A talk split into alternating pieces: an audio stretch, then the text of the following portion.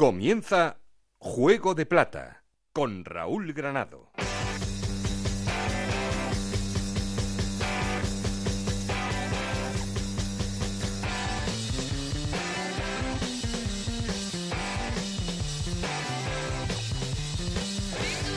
¿Qué tal? Muy buenas, bienvenidos a Juego de Plata, el podcast de Onda Cero en el que os contamos todo lo que pasa en Segunda División.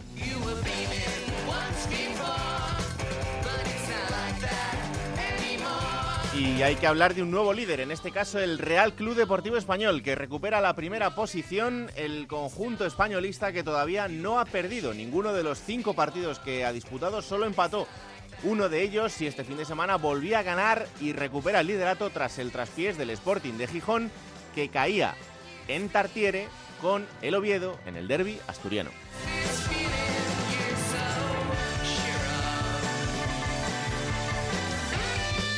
Un Sporting que por tanto pierde su primer partido porque hasta ahora también lo había ganado, lo había ganado todo y en los puestos de playoff de ascenso fue Labrada, Mallorca, Ponferradina y Rayo Vallecano.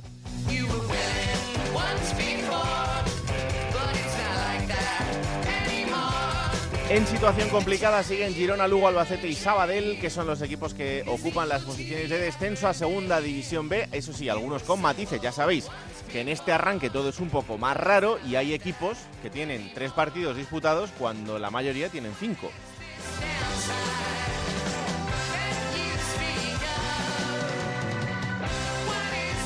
Y aunque os parezca mentira, ya tenemos al primer entrenador despedido. Cinco jornadas ha durado. Juan Fran al frente del Lugo en una situación absolutamente surrealista de la que luego os vamos a hablar.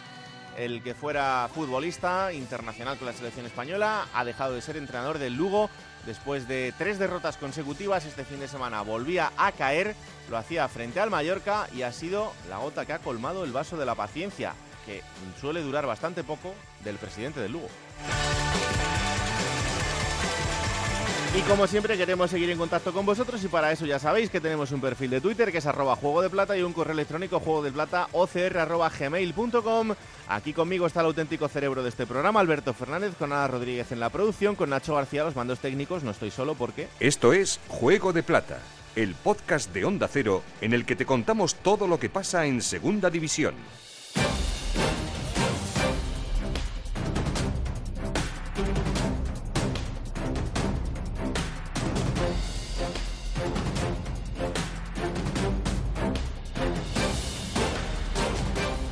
Vamos con los titulares y los empezamos desde Tenerife, donde este fin de semana ganaban al Rayo, eso sí, con la incógnita final de si le daban un gol que finalmente el Bar no le concedía al Rayo por fuera de juego en los últimos minutos del partido, pero la victoria del conjunto tinerfeño Onda Cero en Tenerife, Yendi Hernández. Entre la formación y la crítica es la portada para un Tenerife en gestación con tres incorporaciones de última hora. Ramón Folch, un mediocentro de contención, un clásico de segunda tras ascender con el Elche. Valentín Bada, volante creativo argentino que hizo buen año en el Almería. Y sobre todo Frank Sol, un goleador, el punta formado la cantera del Madrid sobre el que hay expectativas. Tenerife muy anárquico, sin conjunción, sin automatismos. Y la crítica en estas primeras semanas, eh, críticas por las eh, tres derrotas seguidas y falta de paciencia con futbolistas jóvenes como el defensa portugués Bruno Wilson o el delantero nigeriano Manu Ape, el ex del Celta, a quienes eh, se le pide un nivel que todavía no pueden dar. Haciendo equipo y esquivando la crítica, el Tenerife.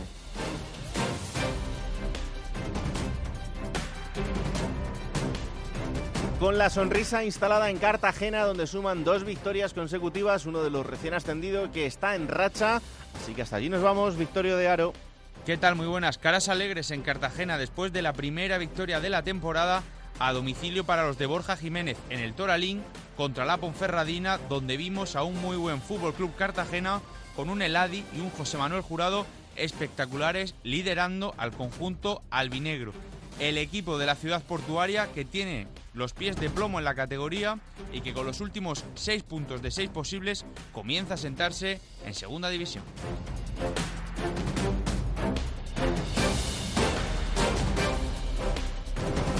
El Almería vuelve a perder y son dos derrotas en tres partidos disputados. Se encienden las alarmas en el equipo de Turquía el Seik. Juan Antonio Manzano. Duro golpe para la Unión Deportiva Almería la derrota en las gaunas del pasado fin de semana, ya no por el resultado en sí, sino por la imagen. Si el equipo estuvo muy bien ante el Lugo y también a pesar de la derrota excepcional futbolísticamente ante el Sporting, el equipo rojiblanco no dio la talla e incluso José Gómez dijo que esa situación no se volvería a repetir. El virus FIFA ha afectado tres futbolistas como Jorge Cuencamara, Sima Cariche que no están y que veremos si para la próxima semana pueden llegar a tiempo.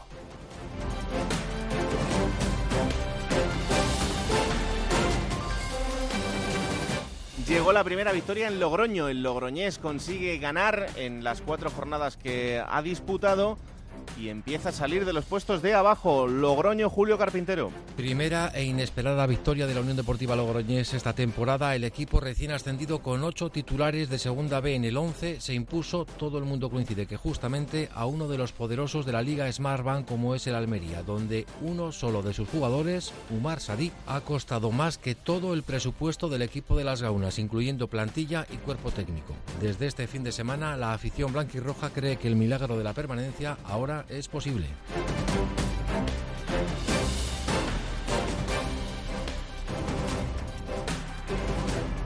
Y como no, coincidiendo con el 12 de octubre, se despertó el León de Zaragoza. Primera victoria en los tres partidos disputados y empiezan a sumar de tres en tres. Onda Cero Zaragoza, Rafa Feliz.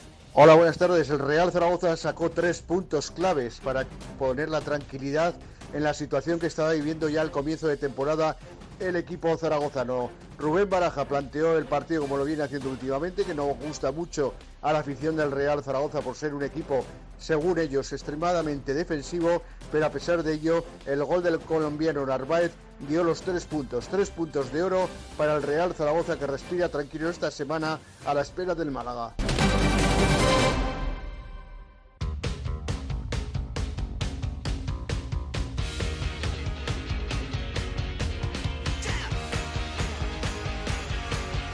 Allá con los resultados y la clasificación. Ana Rodríguez, ¿qué tal? Muy buenas.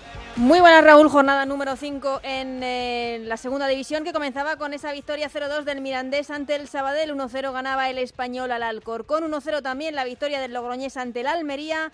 1-0, victoria del Tenerife ante el Rayo Vallecano, empate a 1 entre el Fuenlabrada y el Castellón, 0-1 la victoria del Mallorca en Lugo, 0-1 también ganaba el Girona en Leganés, empate a 0 entre Málaga y Las Palmas, 1-0 ganaba el Zaragoza al Albacete, 0-2 victoria del Cartagena ante la Ponferradina y en el eh, derby, como ya has comentado, asturiano, la victoria del Oviedo 1-0 ante el Sporting de Gijón, la primera derrota del Sporting de Gijón. Con estos resultados, la clasificación sigue comandada, bueno, comanda ahora mismo el español con 13 puntos, segundo es el Sporting de Gijón con 12, los dos en puestos de ascenso directo. El Fuenlabrada con 11 puntos, el Mallorca con 10, la Ponferradina y el Rayo Vallecano con 9 en esos puestos de promoción por el ascenso. Séptimo es el Castellón con 8 puntos. Octavo es el Mirandés también con 8 puntos. Noveno es el Cartagena con 7 puntos, lo mismo que tiene el Málaga. Décimo primero es Las Palmas con 6 puntos. Décimo segundo el Leganés también con 6 puntos, que son los mismos que tiene el Oviedo y el Tenerife. Décimo quinto es el Zaragoza con 5 puntos y 2 partidos menos. Décimo sexto es el Alcorcón con 5 puntos. Décimo séptimo el Logroñés con 4 puntos y un eh, partido menos. Décimo octavo el Almería con 3 puntos y 2 partidos menos. Y en esos puestos de descenso, Girona con 3 puntos, eso sí con eh, dos partidos menos, el Lugo con tres puntos, el Albacete con un punto y el Sabadell con cero puntos y un partido menos. Bueno, esa primera victoria del Zaragoza este fin de semana. Ahí en el 88, hasta el final, sufriendo. bueno, pues bueno. Primeros tres puntitos. Tres puntos, muy bien. No, no, no, no, no hay queja ninguna. Tres puntitos y esperando otros dos esta semana, ¿no? Ahí Sí, hombre, yo creo que ya esa resolución de lo que pasó en Santo Domingo, pues... que cualquier cosa me puedo eh, imaginar, pero todo el mundo cuenta con esos dos puntitos. Ya lo siento por el Alcorcón, ¿eh? Pero... Hola Alberto Fernández, ¿qué tal? Muy buenas. Muy buenas. Hombre, no cuenta con ellos el Alcorcón como para que no se los den al Real Zaragoza, ¿eh? No, no, sí, eso ya. Esa resolución por esa alineación indebida, reconocida por el propio Alcorcón, o sea que ahí no, no va a haber ningún tipo de problema. Al final te pones con 7 de 9. Eso es, y este fin de semana Málaga. Málaga, sí. Bueno, un equipo que tiene mucho mérito, porque con las circunstancias que, tiene después de todo el mercado y de todo lo que ha ocurrido, pues, pues la, verdad es que eh, la situación es complicada, pero bueno, está compitiendo y lo está haciendo no, bastante y bien. lo está haciendo muy bien y partido especial para Adrián, supongo. Eso es. Así que a ver cómo recibe a, su ex equipo. Primer partido contra su ex equipo. Gracias, Anita. Un abrazo. Bueno, ya he saludado al subdirector del programa. Eh, tengo muchísimas ganas de conocer los cuatro nombres que destacas de esta jornada para ver si vas coincidiendo alguna vez con Collado, que de momento no está pasando mucho. Bueno, yo creo que eso no es casualidad, eh, No, también eso te digo, verdad. Raúl, pero hay uno, yo creo el último te va a gustar. Pero empezamos por el de Mamadou Sila, delantero del Girona. Hace el gol el otro día en la victoria, la primera del equipo de Francisco, pero es el ex del Racing de Santander, aquí ya le conocemos. Y yo creo que dentro de todo lo que se, de- se ha debilitado el Girona puede ser un hombre importante, así que Mamadou Sila, primer nombre propio. Segundo nombre propio, Raúl de Tomás. Es, yo creo que era de, de obligado cumplimiento meterlo aquí porque eh, no ha- el otro día sigue sin dar esa sensación de compenetración todavía con la categoría, no está del todo ambientado, pero mm, a nada que se atine, el otro día ya vimos ese tanto que le da la victoria al español y que es un jugador superior y se ve sobre el campo. Y yo creo que por eso hay que reflejarlo. Víctor Gómez, lateral derecho del Mirandés. Eh, el otro día jugó él en lugar de Carlos Julio. Es un futbolista muy jovencito, muy menudo, 20 años, cedido del español precisamente. Hace el gol, hace la asistencia.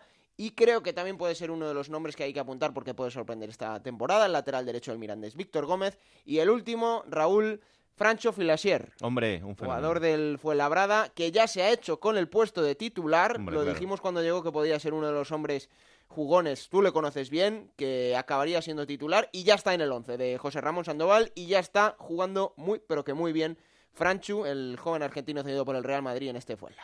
La verdad es que eh, creo que esto es una buena noticia para las dos partes, para él y para el Fuenlabrada, porque creo que el Fuenlabrada va a disfrutar de un pedazo de futbolista y que a él le va a venir muy bien, porque después de una grave lesión en los eh, últimos años, pues eso ha hecho que ese freno en, en su carrera eh, no le haya dejado avanzar lo que mucha gente pensábamos que iba a avanzar. Ya había ganado muchísimos pasos en, esa carrera, pero, pero bueno, creo que esta temporada le va a venir muy bien, tanto a él como, como al equipo. Así que es una grandísima noticia.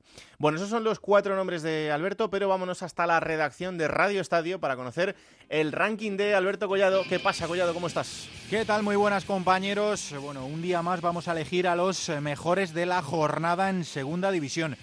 Esta semana me voy a quedar con dos futbolistas que la pasada temporada estaban en Segunda B, pero que pueden ser muy importantes en eh, sus equipos. De hecho, ya lo están siendo. Por una parte, Andy, José Andrés eh, Rodríguez, el centrocampista de la Unión Deportiva Logroñés, que con sus dos goles, eh, al final solo uno pudo subir al marcador, le daba la primera victoria de la temporada al Logroñés ante todo un Almería. En segundo lugar, también me quedo con el Adi Zorrilla, segunda titularidad consecutiva y segundo gol en dos semanas de este futbolista del delantero del Cartagena que con ese gol ayudaba a su equipo a lograr eh, la victoria en Ponferrada. También me voy a quedar con Patecis, eh, el eh, futbolista del Fuenlabrada repite en esta clasificación y es que aunque esta vez eh, no marcó, el acierto en pases eh, fue absolutamente estratosférico, incluso estuvo a punto de marcar un gol desde el medio del eh, campo y este futbolista está cuajando un inicio de temporada espectacular. Y por último, me voy a quedar con el protagonista del derby asturiano, con Sergio Tejera, autor eh, del tanto del penalti que al final le dio la victoria al conjunto betense, rompió la sequía de Mariño y bueno, pues eh, Tejera es un líder en este Real Oviedo y así lo demostró en eh, ese partido ante el derby. Así que me quedo con Andy, con Eladi Zorrilla, con Patecis y con Sergio Tejera. Gracias, Collado. Bueno, ya veis, ¿eh? Cuatro nombres diferentes de los que había dado Alberto y, y diréis, joder, si entre vosotros ni siquiera os ponéis de acuerdo. No, porque los parámetros son diferentes. Alberto se fija en los más importantes eh, en el fin de semana. Destacados. Y claro, los que sean más destacados eh, y por eso los nombres son diferentes entre, entre uno y, Y otro. Collado suma a un ranking que a final de temporada veremos quién es el que gana ese ranking de Radio Estadio para Juego de Plata. Efectivamente. Bueno, tenemos un líder muy sólido, es un líder nuevo, eso es verdad, pero que había sido ya en las últimas jornadas y eh, lo ha recuperado después de la victoria del fin de semana. Es el Real Club Deportivo Español que no ha perdido ninguno de esos cinco partidos que ha disputado, solo empató uno de ellos. Ha marcado siete goles y todavía tiene su portería a cero. Ningún equipo de esos cinco ha conseguido marcarle. Onda cero en Barcelona, José Agustín Gómez, ¿qué tal? Muy buenas. Hola, muy buenas desde la casa del líder. Hombre, de momento eh, es ese equipo sólido que todos esperábamos. Sí, y sobre todo tú has destacado un aspecto que para mí es fundamental. Todavía no ha encajado ningún gol. Diego López está siendo un muro. Eh, renovaba este pasado verano a la baja, como muchos de sus compañeros, sabiendo que la situación del equipo iba a ser complicada en segunda división económicamente en muchos aspectos. Y, no está, vamos, decepcionando a nadie. Eh, todo el mundo es consciente de que la renovación del guardameta gallego ha sido sin duda un gran acierto para la entidad periquita porque ahora mismo es uno de los valladares, uno de los pilares indispensables para Vicente Moreno, que no tiene dudas respecto a quién es su guardameta titular. Mm. Este fin de semana victoria frente al, al Corcón. Eh, ¿Cómo está Adrián en barba con, con ese COVID? Bueno, intentando superarlo, hay que marcar los plazos, hay que cumplirlos y a partir de ahí, pues que las autoridades sanitarias y los médicos le permitan regresar a la actividad. Eh, veremos en qué condiciones lo hace, porque todos sabemos que aquellos que han pasado el COVID pues no regresan tal como estaban antes de, sufrirlo. Y en Barba es un hombre muy importante para el español, pero bueno, el otro día se sacó el partido, un partido complicado porque en esta liga muchos decían que el español se iba a pasear por la plantilla que tenía y se está demostrando que la segunda división no es un paseo para nadie por mucho plantillón que pueda tener, que cada partido es un suplicio, que hay que trabajarlo mucho, que hay que picar mucha piedra y que todo el mundo tiene que ser importante y sobre todo en las semanas que nos vienen por delante con tantos partidos acumulados veremos a ver si es ahí cuando de verdad se notan los equipos que tienen plantilla para aguantar la temporada. Hombre, yo, si Adri quiere quedarse unos días más descansando tranquilamente en la cama, la verdad es que mm, tampoco le vamos a decir nada, no, hombre, por su buena recuperación, porque, porque esté bien para la próxima jornada. No tiene nada que ver con que el domingo juegue el Rayo frente al Español. no tiene nada que ver. Supongo que a Barba le gustaría... Que venga al estadio, en la grada, sentado si quiere, eh, puede ver el fútbol, además ahora muy tranquilo y eh, puede estar ahí, pues eso, eh, tranquilamente, viendo el partido, recuperándose bien, le damos un caldito, algo para que esté en la grada y no hay ningún problema. Yo, de verdad que por ahí, que, que, no va a haber, no va a haber ninguna historia, pero nada, ya, ya en serio, que mm, Estamos viendo eh, sobre todo a, un equipo que tiene las ideas muy claras, que sabe que tiene jugadores que son importantes para la categoría, pero como bien dice José Agustín, eh, este cuento lo hemos visto muchas veces, eh, auténticos plantillones que luego a la hora de la verdad se atascaban en el arranque de liga y se dejaban muchos puntos. Y en este caso no lo estamos viendo, estamos viendo todo lo contrario, o sea que ya es una grandísima noticia. Y luego también lo que significa que jugadores importantes como Cabrera, del que hemos hablado un poquito menos, aunque José siempre nos lo recordaba, finalmente se queda en el equipo y que eh, estando enchufado Raúl de Tomás, pues ya tienes mucho trabajo adelantado, José. Sí, y, lo más importante ahora mismo para el español es eh, sumar puntos de aquí al mercado de invierno, porque entonces veremos a ver qué es lo que pasa con alguno de los jugadores de esta plantilla porque eh, a nadie se os va a escapar. Si los jugadores están brillando en segunda división y son jugadores destacados en sus equipos, en el mercado invernal, según cómo esté la situación económica, pueden volver a llegar los, eh, los ofrecimientos para llevárselos del Real Club Deportivo Español. Por eso que es muy importante ir sumando puntos, ir acumulando la mayor cantidad posible de ellos para llegar al mercado de invierno con una solidez suficiente para poder afrontar ese mercado con tranquilidad. El español intentó hasta el último momento incorporar otro 9 porque, eh, vuelvo a referirme a lo que ya he dicho en alguna otra ocasión, eh, aquí yo creo que todavía les falta un poquito de gol. Están tirando mucho de Raúl de Tomás, tres goles en lo que llevamos eh, de temporada. le falta todavía un hombre que acompañe en cuanto a a los goles en esa vanguardia del Real Club Deportivo Español, sin olvidar que falta José un poco Puado, ¿no? Que yo creo que Puado tenemos ganas de verle también después del buen rendimiento que dio en el Zaragoza el año pasado. Sí, pero yo creo que a Puado hay que verlo en su verdadera demarcación, que no es la de nueve. Claro. Puado donde realmente respondes como segundo punta, con un hombre que le acompañe como referente. Funcionó muy bien en el Zaragoza con Luis Suárez, que era el, hombre ofensivo, el hombre que entretenía las defensas para que Puado pudiera aprovecharse, y aquí tendría que hacerlo con Raúl de Tomás.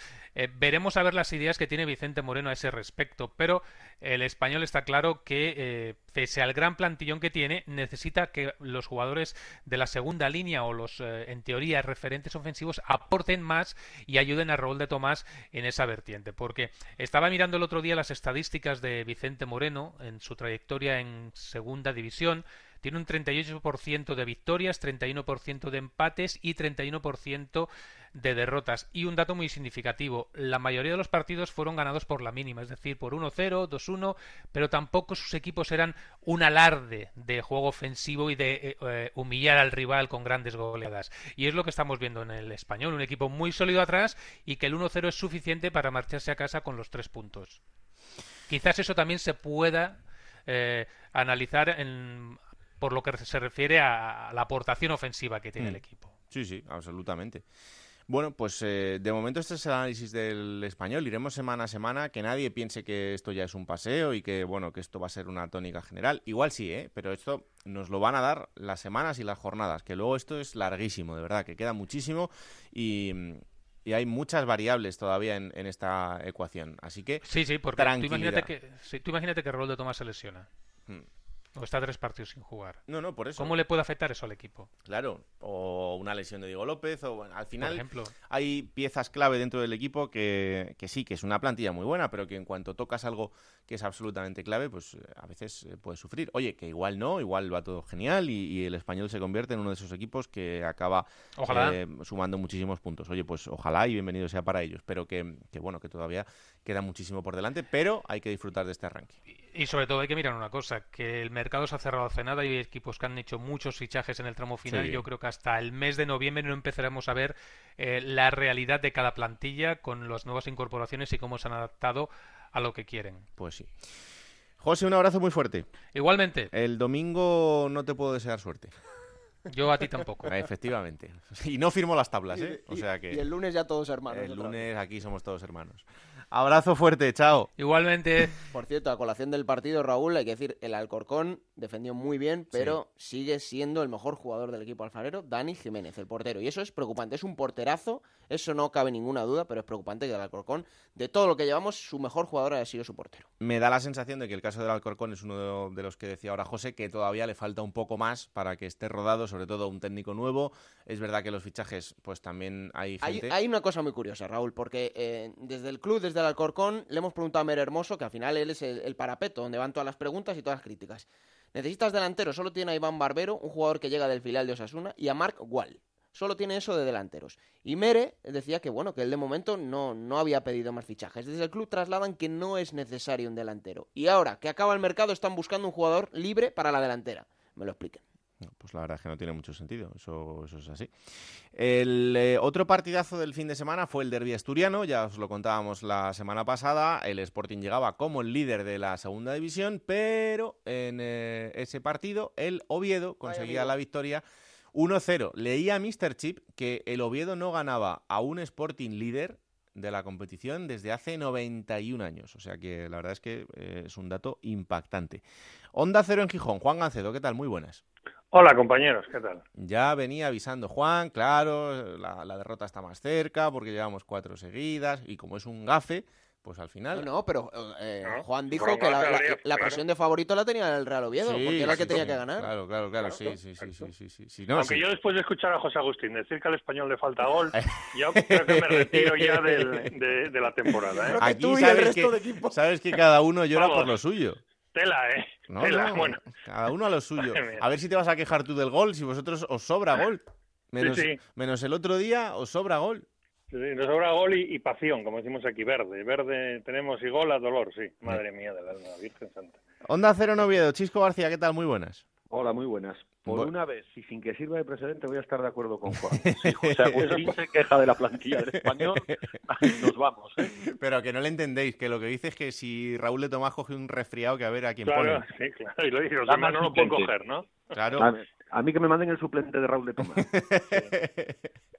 Bueno, Chisco, vosotros tenéis a Blanco Leschuk, ¿no? ¿No te gusta? Eh, a mí me encanta, eh, además estuvo francamente bien. Pero bueno, es que estáis hablando de, de lo del derby y lo del derby al final es como lo de Nadal en París. Eh, Esto es muy fácil. Hay un torneo, hay un partido, pues juegan dos y gana siempre el mismo. Pues ya está, no, no hay más. Ya No estamos, ya No, estamos. pues es así. No, no, pero sí, el- sí, eso está muy bien, pero es que hay que ganar más. Siete, ya bueno, bueno, pero de momento hay que ganar este. Sí, sí. Este es, este es, a mí esa historia de no, es que son tres puntos, esto no pasa nada. Sí, sí, es verdad, son tres puntos, claro que son tres puntos. Pero vamos, que hace un poco más de pupa perder en Oviedo que en Girona. Ya te digo que Juan, bueno, Juan firma llegar al partido de vuelta del derby, líder otra vez y perder. Totalmente, ahora mismo. firmar. A ver, yo entiendo la pasión eh, que ponen ellos en el derby, que es devoradora, eh, lo entiendo todo, pero que después del partido parezca que ellos ya tienen la liga hecha y el Sporting no tiene nada que hacer, cuando el Sporting dobla en puntos al Oviedo, la ¿eh? Pero bueno, no, no, no digo nada. nada, hay que pedir perdón por celebrar una victoria. Está claro que este molestamos. Molestamos cuando celebras y cantan los jugadores porque ganan un partido, es que hay que pedir perdón. Bueno, a ver. De todas formas, eh, y luego ya me quedo con, lo, con el análisis del fútbol, que me interesa bastante más que lo de que celebren o no. Vamos, en Oviedo están encantados con el partido que hizo el Oviedo y en Gijón parece que han hecho el ridículo. Y a mí me parece que futbolísticamente el partido fue 50-50, vamos. A ver, yo os tengo que decir que mm, en algunos tramos del partido me aburrí un poco. Esto es así. Eh, pero bueno, también es verdad que esto me, pasa ahora en, bastantes partidos porque aparentan más de lo que van a ser y luego cuando de repente te das cuenta de que no hay gente en la grada, pues este tipo de partidos se te caen un poquito, ¿no? Eh, el, inicio fue frenético, el inicio fue con un ritmo por, encima de la victoria en la categoría, pero eso duró 20-25 minutos. Mm. Pero luego lo que es el partido en sí, que me digáis a mí que el Oviedo hizo un partidazo o que fue superior al Sporting, vamos, ahí Javi Fuego que comete un error de bulto y decide el partido, y punto. Y porque el remate de Jurjevic que pega en la mano del defensa iba al banderín de córner, para variar porque si ese balón va en dirección portería, ese penalti lo hay que evitar, porque evita el gol. Por mucho que me digáis el debate de que si la tenía pegada, que no la tenía pegada, pero bueno, ese balón va al córner, que es decir, no evita un gol, un gol cantado con la mano. Mm. Pero más allá de eso, recordar paradas de Mariño, paradas de, de Femenías, recordar ocasiones claras.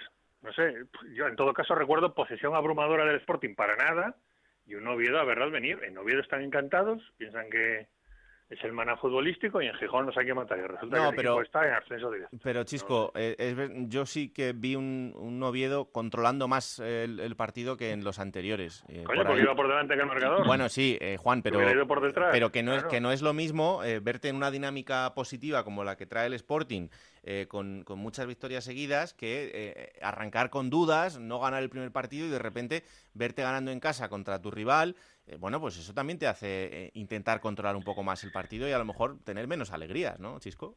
Yo hablo con, con muchos amigos aquí y se lo digo siempre. El Oviedo yo creo que ha encontrado un entrenador que tiene el perfil perfecto para este equipo. Ahora bien, es un entrenador que de esos que puede llegar a, o que pueda haber sectores de la afición que digan esa frase tan manida en esto del fútbol, es que nos aburrimos. Sí, sí, no, sí. Vamos a ver, que si Ganda no es un técnico de un fútbol muy vistoso, mm, creo que es evidente. Y si repasas la trayectoria de él, sus equipos son lo que son. Equipos muy organizados, tremendamente organizados, a los que cuesta mucho meterles mano, porque, bueno, como dijo Juan, es decir, les, le crearon una ocasión eh, en todo el partido, el tiro ese de, de Jurjevic, no más.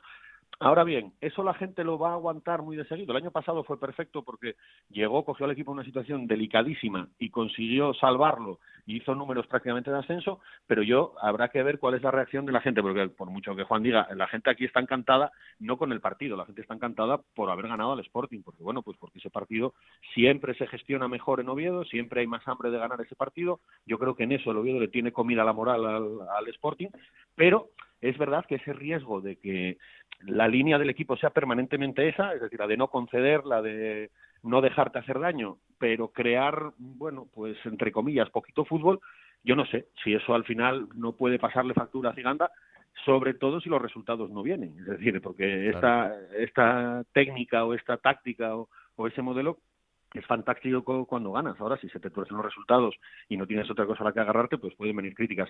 Pero yo creo que la gente en Oviedo, después de todo lo que sufrió el año pasado, yo creo que debería de valorar lo importante que puede ser estar un año tranquilo. Mm. Es decir, ahora mismo, y saber cómo llegar a esa tranquilidad. Entonces, bueno, el Oviedo, yo lo dije la semana pasada cuando hablamos, yo decía, el Oviedo tiene mejores sensaciones que puntos, es decir, tiene más sensaciones positivas que puntos. Bueno, pues esta vez, aparte de las sensaciones, sumó puntos, pues buena cosa es, pero vamos, es verdad que luego, aparte de las coñas marineras que podamos hacer por aquí y, el, bueno, putear un poco al, al colega que sea del Sporting o que sea del Oviedo, al Oviedo le vienen ahora partidos de agárrate que no te menees y bueno, va a tener que dar esa medida o incluso una mejor todavía. Mm, sí, porque el próximo rival del Oviedo es el Girona, para empezar, eh, en Montilivi, o sea que es verdad que son, son partidos importantes. El otro día, eh, Chisco, entrevistábamos en, en, el, bueno, entrevistábamos, hablábamos en el transistor con, con Esteban, eh, comentarista habitual eh, los viernes en, en, el transistor, y hablábamos el otro día con él, con José Ramón, y desprendía un aroma, no sé cómo decirlo, pero eh, sí que es verdad que hacíamos una reflexión conjunta que en el Oviedo actual falta gente que le explique a los que llegan qué es el Oviedo. Eh, él decía, yo eh, miro en mareo y veo gente súper representativa que está dentro del club todavía y que eh, puede transmitir esos valores. Luego eh, Juan eh, podrá, podrá explicar la realidad del club y, y, podemos criticar muchas cosas, pero es cierto que todavía se mantiene esa gente que pueda más o menos tener ese nexo de unión, pero que en Oviedo cada vez son menos. Sí, está claro que aquí ha habido un proceso en el que, bueno, pues ahora date cuenta que el futbolista, si hablamos de la plantilla, los más veteranos son Cristian Fernández y Diego y Johannesson, es decir, y llevan, me parece que son cuatro temporadas, cuatro o cinco como mucho, esta es la quinta yo creo, de Cristian. E incluso dentro de la estructura del club, pues sí, faltan probablemente referentes de, de esa buena historia, de esas generaciones que probablemente representa Esteban, que, que representó en su momento después Michu. Hombre, está César, que, que puede ser bueno, uno de los jugadores que, que, también tuvo una buena trayectoria, pero es cierto que falta a lo mejor, pues bueno, esa representación, esa representatividad de gente que conoce, de que, que saben. Pero es verdad también que, bueno, yo creo que al final ese papel lo, lo, lo viene ocupando la afición en los últimos años. Y los futbolistas cuando llegan que captan rápido el mensaje y captan rápido dónde están y te basta poco tiempo para entender en qué tipo de club juegas. Y este club es peculiar, es decir, este club es verdad que tiene cosas muy muy muy buenas, pero hay veces que eso todo se te vuelve en contra y bueno, pues hay que saber ¿eh? lidiar con, con toda esa presión y con todas esas cosas y sí es cierto que ahí podrían faltar pues referentes, pues oye, pues que Michu haya dejado el club, pues es yo creo que es una lástima y que Esteban no esté en el club, pues también es, es una lástima, pero bueno, al final las circunstancias de la vida pues a veces te, te llevan por, por, esos caminos y hacen que, que pierdas referentes que yo eh, sí que coincido con él 100% en que sería muy importante que estuvieran dentro de la estructura del Oviedo. Bueno, Juan, lo siguiente para el Sporting es el Tenerife, eh, un Tenerife que viene después de victoria, pero también con un arranque bastante dubitativo, así que vamos a ver qué, versión nos encontramos. Pues sí, porque yo insisto, a mí me parece que el Sporting en Oviedo perdió como, como ganó en otros lados, en Almería o como ganó eh, al Girona o como ganó en Cartagena. Perdió haciendo el mismo fútbol, es decir, que no hay ninguna diferencia futbolística. Y yo creo que el Oviedo ganó el partido el otro día como pudo empatar los tres que empató perder el que perdió. Quiero decir, esa apuesta de la que habla Chisco de sobre todo bien atrás y aprovechar las pocas que tengas arriba, yo creo que es no solo para el Oviedo, sino también para el Sporting y para, por ejemplo, 20 equipos de la categoría, salvo el español, que está cojo de, de, gol y por lo tanto, ¿eh? pero van a ser todos los partidos así. Es decir, yo no veo ninguna diferencia. Es más, coincido con Gallego en que los 20-25 primeros minutos del derby posiblemente fuera lo más sorprendente del equipo hasta ahora, porque quiso tener la pelota, porque dominó, por momentos hasta encerró al Oviedo, que le costaba salir. Es decir, que no voy a decir que fue el mejor partido de los cinco, pero no fue peor que ninguno de los otros cuatro que ganó. Y... Es que Gallego mmm, lo repitió mucho, fue la falta de acierto del Sporting. Es verdad que oye, ahora es un técnico empoderado por todo cómo ha empezado la temporada, pero yo a Gallego le vi muy seguro, muy tranquilo y que tenía muy localizado el error, que es la falta de acierto. Bueno, y es verdad que no creo apenas ocasiones, creo muy pocas, pero creo muy pocas en Almería, ¿eh? Tuvo dos y metió una. O sea que es, yo creo que va a ser así todo el año. Va a ser así, pero va a ser así para prácticamente todos, salvo dos o tres. Y entonces, sumar 12 puntos. Decía Chisco que quiere tener un año tranquilo. Pues imagínate el Sporting, que no ha podido fichar y que el año pasado por momentos coqueteó con el descenso. Aquí sí que necesitamos un año tranquilo porque este año en teoría no es para pelear por cotas mayores. 12 puntos eh, de 15 posibles. Estamos hablando casi de una cuarta parte del objetivo, ¿eh? mm. prácticamente, en solo cinco partidos. Así que no sé por qué desde Oviedo se empeñan en decir que el Sporting es muy grandón y que piensan subir. Aquí nadie piensa en subir para nada, para nada. Oye, te hago la... En redes sociales me decían, vaya grandones que sois, que os consideráis candidatos al ascenso. Y al contrario, todo lo contrario. Este año hay más humildad que nunca en Gijón porque, porque vamos, viendo lo que le pasó, por ejemplo, al Depor el año pasado y cómo se ha montado la película este verano, vamos, yo firmo 50 rápido y luego sí, a disfrutar de lo que pueda venir, pero tela, ¿eh? Tela este año. Te hago la última muy rápida. Eh, ¿Qué le pasa a Grajera? ¿Por qué el otro día no, no fue titular? Bueno, pues porque Javi Fuego todavía tiene galones y es Javi Fuego. Eh, lo que hablabais antes de la cantera, que el Sporting de la cantera, yo sigo insistiendo que quitando dos equipos en España, la Leti y la Real, todos los demás miran para la cantera de mentira. Y fíjate lo que estoy diciendo en una plaza como Gijón y Mareo, ¿eh? Mm, Pero ahora es por absoluta obligación, igual que los tres años atrás, cuando había dinero, no pintaba nada nadie de la cantera. Ahora, como no hay más remedio que tirar de los chavales para completar fichas y convocatorias, pues se tira. Pero, por ejemplo, el otro día, Saúl García, recién llegado, se carga a Pablo García, que había hecho cuatro muy buenos partidos, o por lo menos correctos, con solo 19 años. No es apostar por la cantera, eso creo yo. Si lo está haciendo bien Pablo, pues tendría que haber seguido Pablo. Yo creo que es el primer grave error que comete David Gallego, aunque posiblemente haya tenido una influencia luego en el, en el derby, pero eso es un mensaje claro. Y Grajera lo mismo. Grajera salió en Cartagena, metió el gol de la victoria, está jugando bien, tiene un futuro tremendo. Para mí es el mejor jugador de Mario con diferencia y le está costando un triunfo desplazar a Javi Fuego, que ya tiene una edad y que, bueno, quizás este año está un pelín mejor que el año pasado, pero no es desde luego el Javi Fuego que esperaban en Gijón cuando llegó. Así que vamos a ver si se atreve de verdad a Gallego o simplemente está esperando porque sabe que también tiene limitaciones de fichas, pero en el caso de Grajera tiene ficha del primer equipo, ahí no hay nada que nada que pensar, mm. es uno por otro. Bueno, en cualquier caso, pendientes de lo que haga el Sporting este fin de semana una vez más. Ya llamas a José Agustín y habláis a ver de, si os ceden algún delantero o tal para el mercado de invierno, ¿eh? Ha logrado ponernos de acuerdo, José Agustín. Fíjate, ¿eh? Eso no lo he conseguido yo en cuatro años. O sea que... Mérito tiene. La verdad es que sí, que tiene mucho mérito. La semana que viene se lo voy a decir. Un abrazo fuerte, Juan. Abrazo, chao. Eh, Chisco, a seguir en la pelea, ¿eh? Primera victoria, así que ojalá que sea la primera de muchas. Esperemos, porque si no ya no ya no ya vamos teniendo una edad que no estamos para aguantar dos temporadas seguidas como la pasada, ¿eh? Yo ya no eso ya no estoy para esos para esas guerras. Sobre todo para aguantar a Juan semana a semana. Boh, eso, eso es imposible. Pero bueno, ese ya son casi 15 o 20 años, ¿no? los que son una, bueno, se me hacen mucho más largos, evidentemente contabilizan por dos o tres cada año. Sí, como los años de los perros, pero bueno. Eso es, eso es. Un abrazo muy fuerte. Un abrazo, cuidado. Chao, chao. Vamos hasta un sitio donde las cosas la verdad es que se han puesto bastante complicadas porque, eh, como os decía en el arranque, el Lugo perdía este fin de semana contra el Mallorca y su presidente decidía prescindir de su entrenador, de Juan Fran. Cinco jornadas ha durado Juan Fran al frente del equipo después de conseguir eh, el gran mérito de la temporada pasada de salvar al equipo en una situación complicadísima. Creo que fueron 14 de 18 puntos. Exactamente. Eh, los que consiguió en ese tramo final de la temporada que sirvieron para que el Lugo pueda disfrutar este año una vez más de la segunda división. Compañero Juan Galego, ¿qué tal? Muy buenas. Hola Granado, Alberto, muy buenas, ¿qué tal? ¿Cómo ha sentado este despido? Porque por lo que sabemos, bastante mal, ¿no?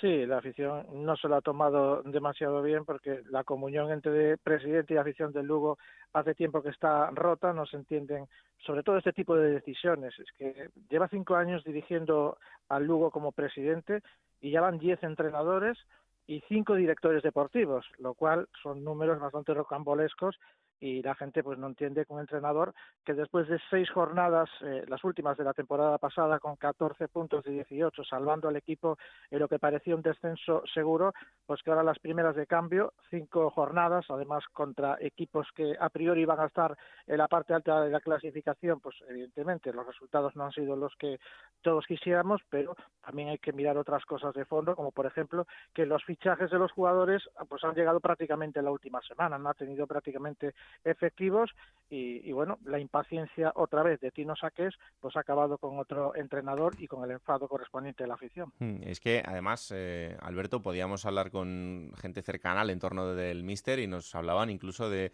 jugadores que estaban en contra de la decisión y que podían eh, también tomar sus decisiones en, los próximos días. Bueno, jugadores que habían elegido el proyecto del Lugo eh, parte importante por Juanfran y que ahora las primeras de cambio se quedan sin el hombre que les había llamado a estar ahí, ¿no? Entonces yo entiendo que las relaciones contractuales no son tan sencillas como para decir, ahora me voy, pero bueno, que hay jugadores que ahora ya no están a gusto y que de verdad se lo están pensando porque sienten que se les ha engañado de algún modo. Hmm, es que, eh, Juan, también es que eh, los refuerzos han llegado muy tarde. o no han eh, llegado. O no han llegado, cuando mm, te llegan ahora justo antes de que cierre el mercado, ni siquiera le das opción a que trabaje con ellos, porque sí, es verdad que el equipo, eh, bueno, pues la dinámica en este arranque no es buena, solo ha conseguido una victoria en cinco partidos y los otros han sido, han sido cuatro derrotas, ¿no? Pero, eh, joder, pues espérate a ver si a partir de la semana que viene, ya con los fichajes nuevos, eh, la cosa empieza a funcionar y si no, pues, pues muy bien, pues decide lo que quieras, pero pues, no sé, ¿no? Sí, porque es que además muchos de ellos todavía ni, ni, han jugado y como bien decía Alberto, muchos de ellos han confiado en el proyecto de Juanfran, que ha sido el mismo, pues prácticamente el que ha llevado negociaciones e incluso el que se ha, encargado de convencer a todos ellos y ahora se encuentran pues con esta decisión bastante polémica y, como digo con muchísimo enfado el Lugo, al que achacan el presidente que no hay dinero para fichajes, pero sí para echar tres entrenadores cada temporada y la verdad es que las aguas pues están bastante revueltas y ahora pues eh, empieza la cascada de, de, candidatos que no sabemos por dónde va por dónde va a tirar Tino Saqués, pero uno de los nombres que apuntan es la vuelta de Luis César, con el que sí le ha ido bien a Saqués en la temporada 16-17, quedando noveno en Lugo, la mejor clasificación en segunda desde que el equipo está en esa categoría, pero que después no aceptó la renovación para marcharse al Valladolid. Y después pues evidentemente toda la terna de, de entrenadores que están sin equipos, pero en principio parece que el mejor colocado es Luis César, aunque viendo lo que está haciendo Tino Saqués en las últimas eh, temporadas son entrenadores casi todos sin experiencia o exjugadores. Por lo mm. tanto, a ver con qué nos sorprende. Bueno, pues estaremos muy atentos y la próxima semana os contamos quién es el próximo entrenador del Lugo y desearle suerte al, club y a los jugadores y al, y al, nuevo entrenador que venga, porque la situación evidentemente fácil no es y con este presidente pues menos todavía. Gracias Juan, un abrazo. Un abrazo, Vamos hasta Albacete, donde la situación sigue bastante complicada en caída libre. El equipo sigue sin ganar. Este fin de semana caían 1-0 frente al Zaragoza. Tenemos comunicación con el compañero Juan Pablo de Aupa Alba. Hola Juanpa, ¿qué tal? Muy buenas. Hola, ¿qué tal?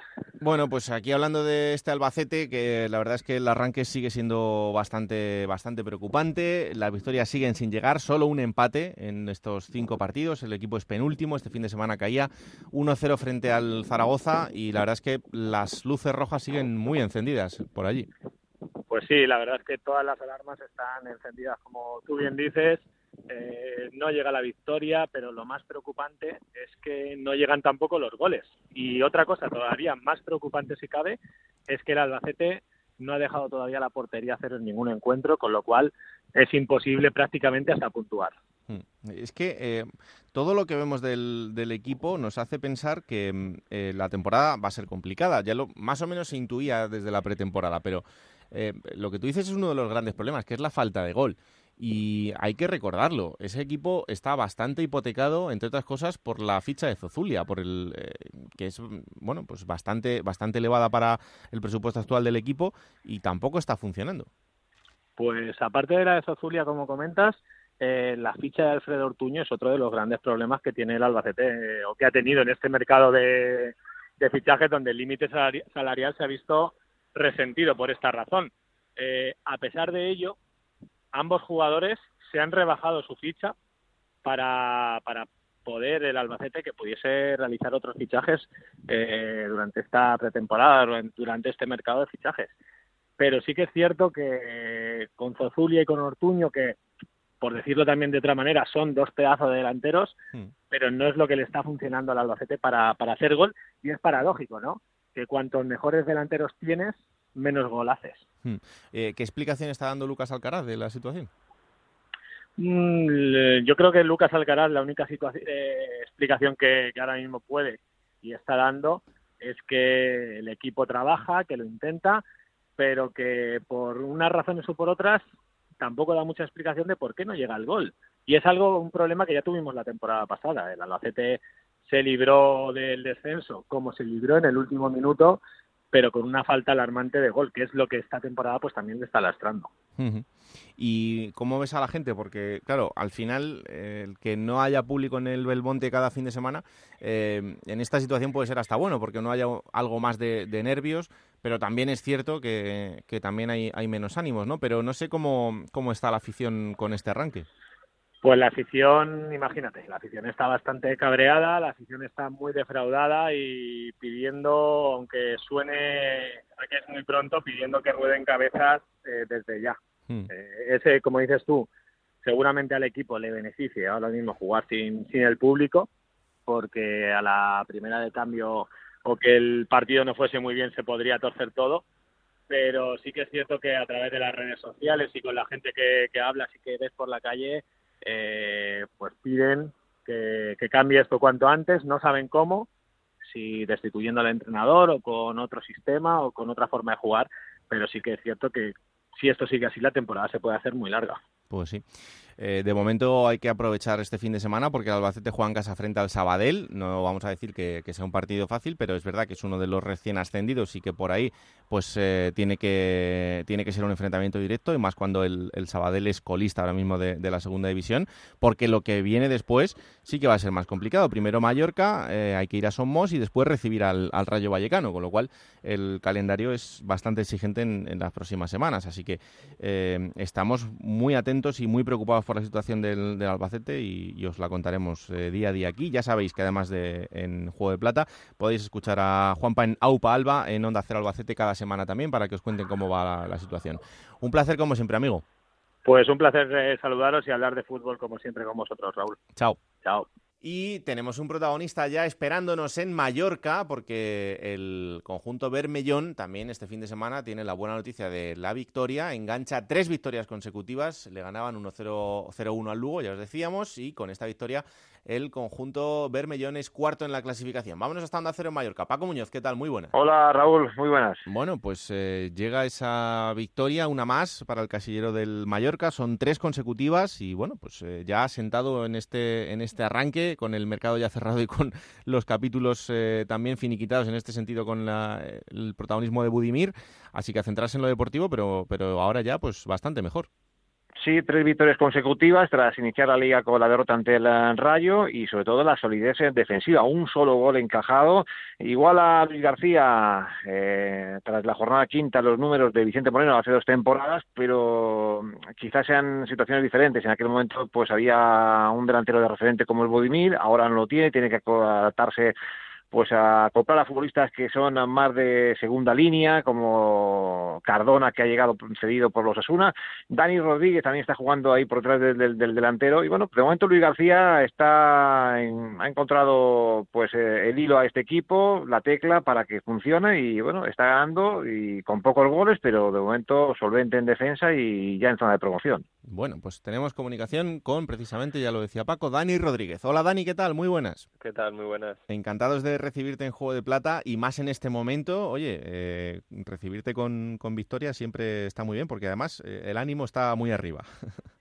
Muchas gracias, muchas gracias. El placer es mío y nada, sí, siempre es... Eh, siempre es bueno ganar y todo se ve más bonito, se trabaja mejor y el día a día pues es muchísimo muchísimo más alegre no estar estar ganando ¿no? Mm, sobre todo porque para los equipos que vuelven a, la categoría siempre el, arranque acaba siendo eh, igual casi más importante no porque es como el asentarse otra vez el que las cosas empiecen de cero el ver que todo va saliendo eh, yo creo que es, es fundamental Sí, más con el, con el primer partido de liga que tuvimos, que, que bueno, fue pues eso, eh, un toque de atención a tiempo y, vimos que, que, si no vamos al, al 100% no, no somos capaces de ganar en esta categoría. A pesar de, del año pasado estar eh, en primera pues eh, no te da no te da eso para, para ganar si no vas al 100% así que fue un toque de atención que, que, nos vino bien y que nos hizo reaccionar y la verdad que el equipo reaccionó muy bien. ¿no? Mm, eh, fue una derrota contra el Rayo que eh, evidentemente también eh, entra dentro de lo que puede pasar con un equipo que también está llamado a estar arriba en la clasificación, pero después el partido con el español, a pesar de ser un empate, yo creo que, que sí que ha marcado un poco vuestro futuro más cercano, ¿no? en el que visteis que, que mm, empatar con un equipo tan potente como es la, plantilla del español este año, eh, os hizo decir, bueno, pues ya estamos aquí, a partir de ahora vamos a, empezar a sumar.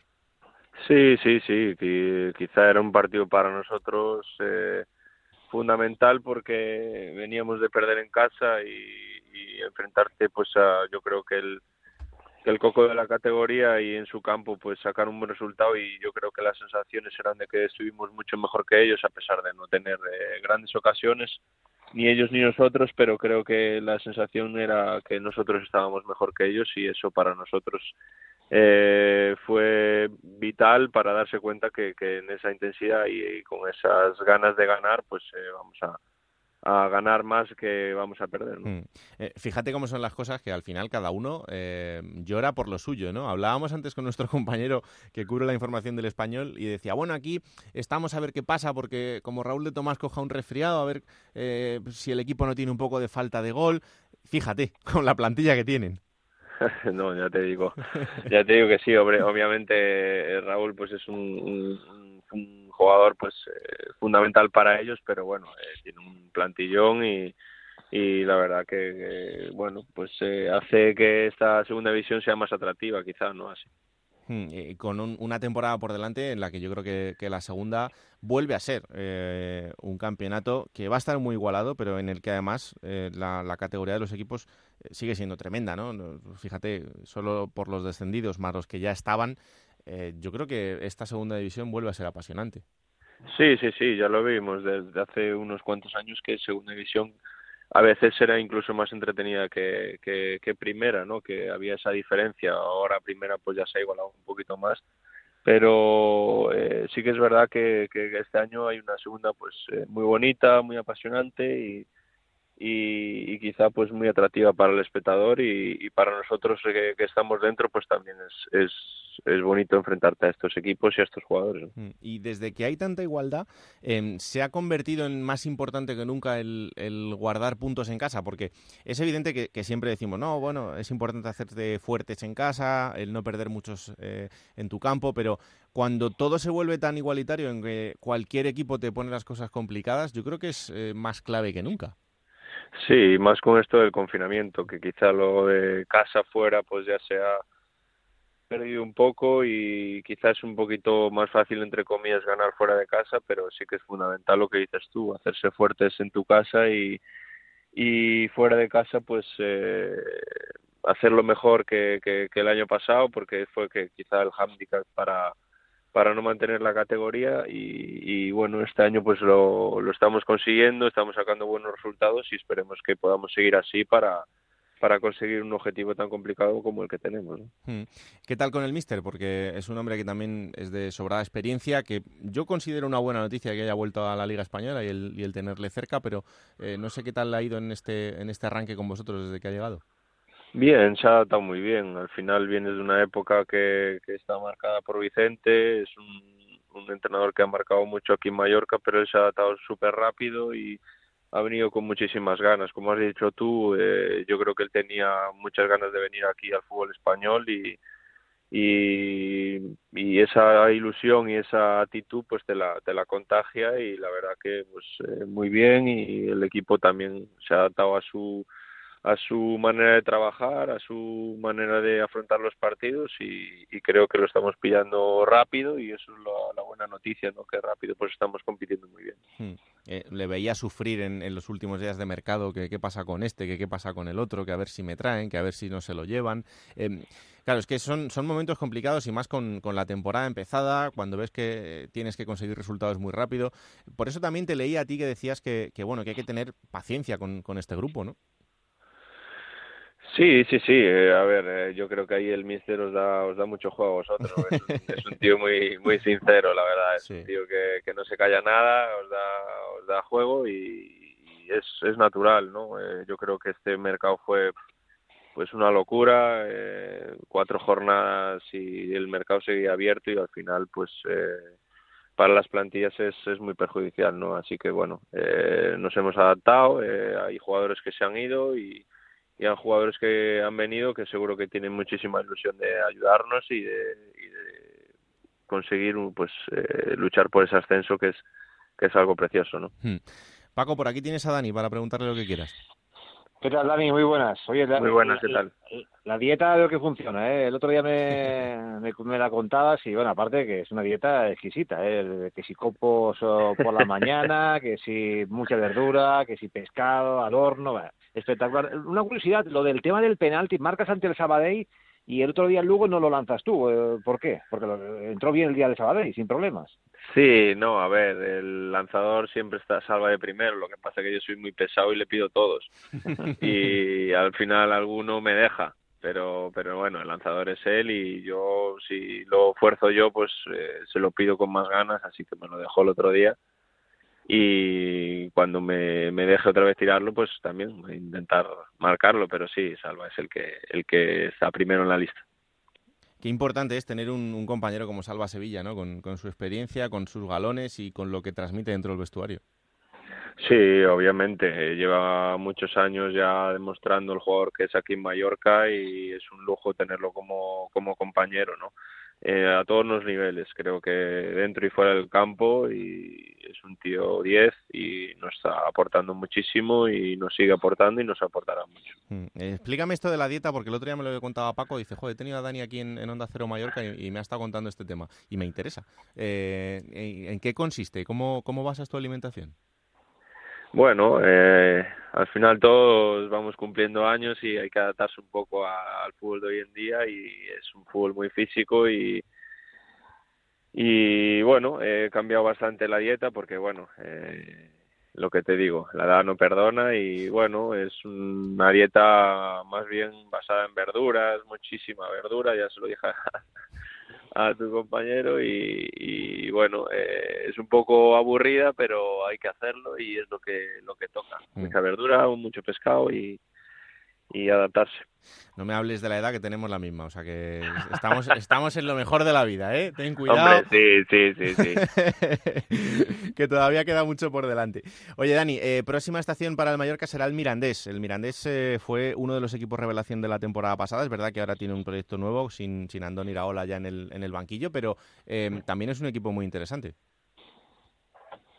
Sí, eh, no, eh, lo que dije la semana pasada en rueda de prensa, creo que son dos partidos de, de, la categoría difíciles y, y tenemos un hueso este fin de semana muy duro, ¿no? Eh, sabíamos que en Lugo no iba a ser no iba a ser fácil, el equipo estuvo muy bien, creo que fuimos muy superiores y y este fin de semana pues igual ante un campo muy difícil, un rival que, que lo que dices tú el año pasado pues eh, las cosas muy bien y, seguramente nos lo ponga muy difícil. Nosotros pues intentar eh, ganar eh, otro partido más y, y, hacer cuatro victorias seguidas que en esta categoría es muy complicado y ya te metes pues en la parte de arriba eh, aunque es muy pronto, pero ya estás ahí, ¿no? Eh, intentar sumar puntos eh, lo máximos posibles para al final estar en, las posiciones de arriba, ¿no? Claro que sí. Oye, casi se me olvida que menos mal que tenéis otro partido fuera, porque el césped de Somos ha quedado regular. Decirle a los chavales que, que, cuidado con las salvajadas, coño, que esto no puede ser. Sí, ya estaba mal, imagínate ahora. Pues sí. Madre mía. si ya estaba mal las otras semanas, pues imagínate ahora. Pero bueno, creo que lo, lo han vuelto a plantar y esperemos que, llegue bien para, para la jornada de, que tenemos en Somos y, y bueno, eh, a ver si, si podemos hacer eh, que el campo esté bien y que podamos hacer nuestro juego, porque al final nosotros somos un equipo que ataca mucho y necesitamos que el campo que el campo esté bien. Pues sí, la verdad es que sí. Oye, Dani, un placer haber compartido estos minutos contigo. Que, vaya muy bien en estas semanas y sobre todo que acompañe la salud, que en este momento es, lo más importante para todos. Así que un abrazo enorme, ¿vale? Muchas gracias. Chao, chao. Ahí está Dani Rodríguez, el futbolista del Mallorca. Eh, Paco, sí, porque lo contábamos ahora medio de risas con Dani, pero eh, la imagen del fin de semana es esa de, unos chavales colándose en Somos con, con un coche y, y haciendo derrapes. Sí, sí, fue, fueron detenidos seis eh, menores de edad. Eh, el club eh, pues se encontró con esta desagradable sorpresa el sábado por la mañana y además coincidiendo cuando intentaban mejorar, como te decía Dani, el estado del césped, que ya estaba mal. Ahora tienen el segundo partido fuera, pero vamos a ver si llegan a tiempo los jardineros para que pueda estar en condiciones ante el Albacete, jornada que se va a disputar en miércoles. Pero va a ser complicado porque ha quedado bastante mal. ¿eh? Si es que ya lo dice José Ramón, que todas las cabezas no están igual y al final pues es que pasa lo que pasa. Gracias Paco, un abrazo. Venga, hasta luego. Plata o plomo. Soy el fuego que arde. Pues tú me dirás. Bueno, vamos con la plata. Hoy la cosa es de entrenadores, porque hay un equipo que, lo hemos dicho al principio, lo ha dicho en concreto Victorio, que se está asentando en la categoría y ese es el Cartagena. Y la plata va a ir para su entrenador, para Borja Jiménez, porque creo que aparte de ser versátil, hemos visto jugar al Cartagena de maneras distintas en estas primeras jornadas. Creo que se ha ido adaptando perfectamente al rival y lo ha reflejado muy bien. Eh, está sacando puntos. Y eso en segunda es lo más importante porque es dificilísimo a pesar de que tú tengas un estilo de juego muy marcado. Entonces la plata va para Borja Jiménez. ¿Y el plomo? El plomo para otro entrenador y yo creo que merecido, ¿eh? Pep Martí, entrenador del Leganés.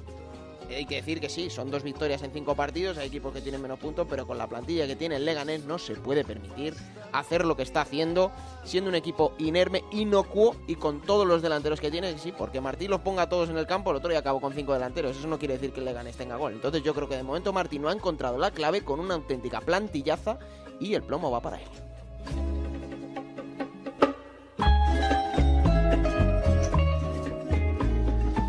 Pues ahora, como siempre, vamos a jugar un poquito, ¿no?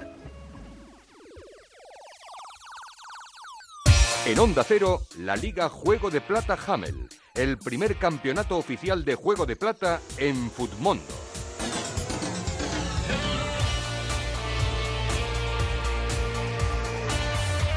Tengo gente tirando del carro, pero el virus FIFA eh, me ha hecho sufrir un poco esta jornada, pero no hay ningún problema. Hay que dar un paso atrás para luego eh, ya seguir dando pasos hacia adelante. Porque después del virus FIFA salimos más reforzados en la plantilla y tengo jugadores muy comprometidos que me están dando muchos puntos. Así que yo creo que por ahí vamos a tirar. ¿Qué puntuación has hecho? 57 puntos. Ah, bueno, recuperado un poquito, ¿eh? 8 de Isi Palazón, 7 de Juan Muñoz, bueno, 7 de Dani Jiménez. Por ahí me han salvado. Venía a hacer 36, así que 57 puntos no está nada mal, Raúl. Pues está muy bien. Vamos a ver quién ha sido el mejor y el peor. Y eso, como siempre, nos lo cuentan los compañeros de Fondo Segunda. Por ahí está Dani Soriano. Hola Dani, ¿qué tal? Muy buenas. Muy buenas chicos, tenéis aquí al servidor una jornada más para comentaros las notas de Fodmondo en la Liga Smartbank. Comenzamos bien, pero que bien fuertecitos. Tenemos de momento al mejor MVP de la Liga Smartbank, Víctor Gómez, el lateral derecho del Mirandés, cedido por el español que acumuló 21 puntos en esa victoria por 0-2 ante el Sabadell. Hizo de todo, una asistencia en bandeja para Pablo Martínez y un gol, bueno, golazo que selló esa victoria frente al conjunto catalán. La cara negativa de la jornada, Alex Suárez con menos 7 puntos para el central de la Unión Deportiva Las Palmas en ese empate a cero frente al Málaga en la Rosaleda. No llegó a terminar prácticamente la primera mitad ya que fue expulsado por una garrona calle que marchaba solo frente a Álvaro Vallés. Os veo seguramente bastante distraídos después del puente, así que os recuerdo, arroba juego de plata, ahí nos podéis poner vuestro mejor y vuestro peor futbolista de la jornada. Nos vemos muy pronto chicos, un abrazo fuerte. Chao. Muchas gracias Dani. Eh, y a los oyentes, ¿qué tal les ha ido, Alberto? Bueno, ha ganado la jornada el mismo que es el líder, casualmente de la clasificación general. Juan JJS, 82 puntazos, que se lo suman a sus 384, liderando esa clasificación general de Juego de Plata en Fumondo, así que enhorabuena para Juan JJS. Pues claro que sí, y ya sabéis, a seguir jugando con todos nosotros.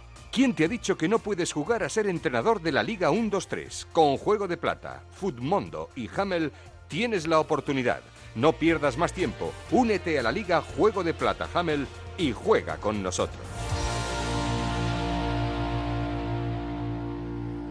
Y ahora momento para coger esa máquina del tiempo que pilota Pablo Llanos para traeros los mejores momentos de los equipos de la categoría. Esta semana ha elegido el Alcorcón.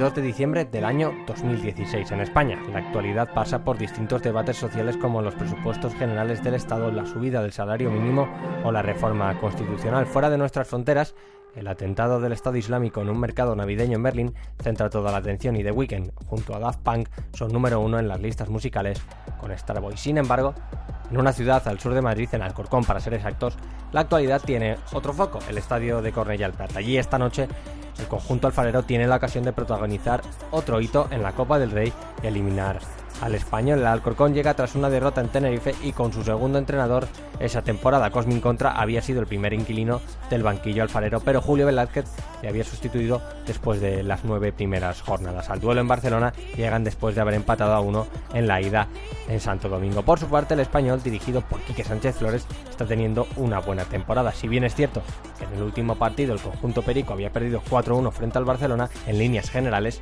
está siendo un buen año. Julio Velázquez salía con Dani Jiménez, Nelson, Fede Vega, Elguer Zabal, Belvis, Tropi, Toribio, Oscar Plano, Iván Alejo, Álvaro Rey y Álvaro Jiménez. Enfrente un español con Roberto, Diego Reyes, David López, Duarte, Javi Fuego, Jurado, Piatti, Caicedo, Reyes o Gerard Moreno. De Burgos Bengochea pintaba el comienzo del partido y al igual que en la ida, el partido era intenso, los alfareros jugaban de tú a tú ante los pericos y en la primera parte se adelantaron por medio de Álvaro Jiménez. Ya en la segunda parte, el español y su afición parecieron despertar y al igual que en la ida, en los minutos finales encontraron el premio del empate. El partido se iba a la prórroga y ambos equipos parecían fundidos. Si nada lo impedía, la eliminatoria se iba a decidir en los penaltis y al final nada lo impidió. Creo que va a lanzar el Alcorcón primero. Sí, sí. Roberto ya coge portería. Así que el primero va a ser David Rodríguez, de Venga, R7. pues, el mayor especialista, ¿no? En el teoría, Pichichi. Sí. sí, sí, vamos a ver. Para coger confianza. El primero de, de R7 tiene, tiene que ir dentro, ¿eh? Hace David Rodríguez, va a ser el primero en lanzar desde el punto de penalti, pierna derecha y está de Burgos Bengoechea, Silva pita, David Rodríguez al lanzamiento, el primero para el Alcorcón, concentrado el delantero, le pega pierna derecha, chuta, gol. Va Piatti Piatti. para el También español. otro, otro especialista, ¿eh? Con la zurda, Pablo Piatti, Dani Jiménez, ahí está Piatti, le pega, chuta, gol. Mía. Le pegó durísimo arriba ¿eh? de lanzar el segundo. A ver, Víctor. Para el conjunto alfarero, ahí está Víctor Pérez con pierna derecha, chuta Víctor, gol, gol, gol, gol, Mira, gol. toma. Aarón, pues mira, fíjate, galones para el chaval, ¿eh? A ver, Aarón. Para lanzar el segundo penalti del español. Va a chutar y coge poca carrera, ¿eh? Ahí está Aarón. Gol. Y otra que adivinó. Gol de Aarón. Vamos a ver, Oscar Plano. Lanzamiento para el capitán del Alcorcón. Pierna izquierda, chuta. Palo Roberto. También. La tiró ahí. Bueno, arriba. Ahí está Gerard Moreno. Al lanzamiento para Diña, chuta, fuera, ¡Fuera! fuera, fuera, fuera, fuera. El hombre encargado de tirar, otro de los que decíamos que iba a tirar. Ahí está Samu con pierna derecha. Carrerilla, chuta, gol, gol, gol, gol, gol, gol, gol, gol, gol de Samu. Gol del Alcorcón. Engañó a Roberto, que ahora sí se venció al lado derecho. Ahí está el capitán del español en esta segunda parte, Hernán Pérez para lanzar. Va a pegarle pierna derecha, chuta, gol. Le pegó arriba, colocado. La mucho, ¿eh? Muchísimo. Muy cerquita del larguero, pero al final entró el tiro de Hernán Pérez 3-3. Álvaro Jiménez para chutar, pierna izquierda, se coloca Roberto, no toma mucha carrera, le pega, pierna zurda, chuta, gol, gol, Bien. gol, gol, gol del Alcorcón, 4-3 y ahora toda la presión para el español. A veces los mejores son los Sí, que sí. fallan en las Hay muchos- de penaltis. Muchos ejemplos de jugadores de mucha calidad que han fallado penaltis decisivos. Sí, sí. Va jurado con pierna Venga. derecha, carrera chuta, fuera, ¡Fuera! fuera, fuera, fuera, fuera. Fuera el Alcorcón clasificado para octavos de final. Finalmente, el Alcorcón llegó hasta los cuartos de final, donde el Alavés a la postre finalista les apeó de la competición. Sin embargo, volvió a dejar momentos espectaculares como este duelo ante el español en el que agrandó su leyenda de mata gigantes en la Copa del Rey. Vamos a por la próxima jornada, será la sexta, aunque será la cuarta para alguno, la tercera para otro. y que va a arrancar el sábado Raúl en el Carlos Belmonte a las 4 de la tarde con el Albacete Sabadell a la misma hora que el Castellón Club Deportivo Lugo. Para las 6 y cuarto dos partidos, Cartagena Fuenlabrada y Unión Deportiva Las Palmas. Almería a las 8 y media en Las Gaunas, el Logroñés recibirá al Club Deportivo Leganés. Para el domingo a las 12 del mediodía en Santo Domingo, Alcorcón Ponferradina, a las 4 de la tarde Rayo Vallecano Español, dos encuentros a las 6 y cuarto el Mirandés Mallorca y el Zaragoza Málaga. A las ocho y media cerrarán Montilivi la jornada dominical con el Girona Real Oviedo y el lunes, veremos si el lunes está previsto para las 9 en el Molinón, es Sporting Tenerife. Bueno, pues esto será el fin de semana, ya sabéis, todos los partidos en Radio Estadio, el mejor resumen el domingo en el Transistor y aquí estaremos el martes para contaros todo lo que haya sucedido y analizarlo con todos vosotros. Ya sabéis que esto es Juego de Plata, el podcast de Onda Cero para hablar de la segunda división que está disponible cada martes a partir de las 5 de la tarde en Onda Cero.es para que os lo descarguéis, lo compartáis y le digáis a todo el mundo que existe este bendito programa que hacemos con tanto cariño. Que la radio os acompañe. Chao.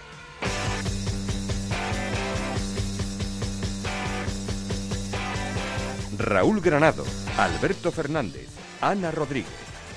Juego de Plata.